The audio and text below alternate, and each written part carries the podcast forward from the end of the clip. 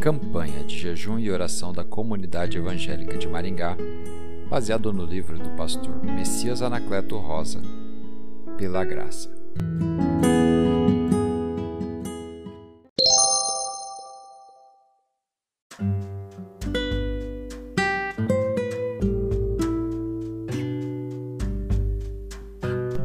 Dia 13.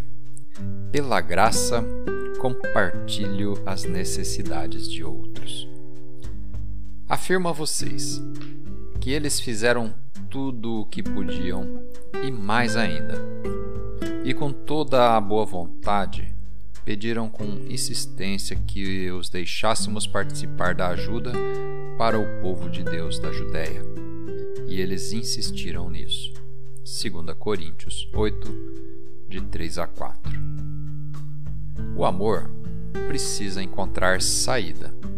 É impossível amar e ficar indiferente diante das necessidades do meu irmão. Compartilhar é o mesmo que repartir. É tomar o pão e dizer: o pão nosso, e não o pão meu. O pão precisa ser repartido, e para isto ele precisa ser quebrado. Foi o que Jesus fez.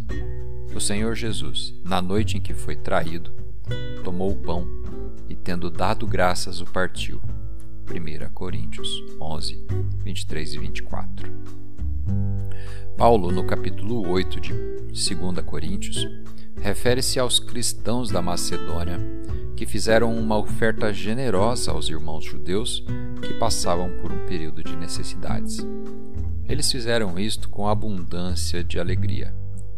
No meio de muita prova de tribulação, manifestaram abundância de alegria, e a profunda pobreza deles superabundou em grande riqueza da sua generosidade. 2 Coríntios 8, 2. Contribuíram com espontaneidade. Paulo afirma que eles ofertaram dando-se a si mesmos. Concluímos, à luz do texto, que essas pessoas compartilharam com alegria com espontaneidade, com amor, pois deram-se a si mesmos. 2 Coríntios 8, 3 e 5. Lendo com atenção este capítulo, descobrimos algo precioso. A palavra graça aparece cinco vezes nos versículos 1, 4, 6, 7 e 9. Creio que o segredo para que tenhamos um coração pronto e disposto a repartir, a ajudar, socorrer o próximo, está na graça. É ela que nos move a abrirmos nossos corações e vivermos o ensino do Evangelho. Chorai com os que choram. Romanos 12,15. Levai as cargas uns dos outros. Gálatas 6,2. A graça é generosa, é sensível, ela se identifica ela nos leva a enxergar as pessoas com a lente de Cristo. Ela nos aproxima das pessoas. A graça reparte. Para meditar. Nisto conhecemos o amor que Cristo deu a sua vida por nós. E devemos dar nossa vida pelos irmãos. Ora, aquele que possui recursos deste mundo e vir a seu irmão padecer necessidade, e fechar-lhe o seu coração, como pode permanecer nele o amor de Deus?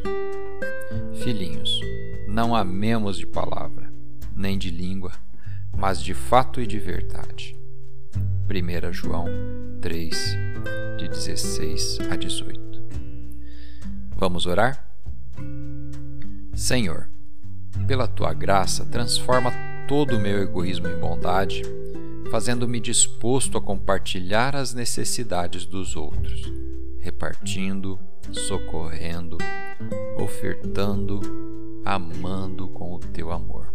Espírito Santo, ajuda-me, em nome de Jesus. Amém.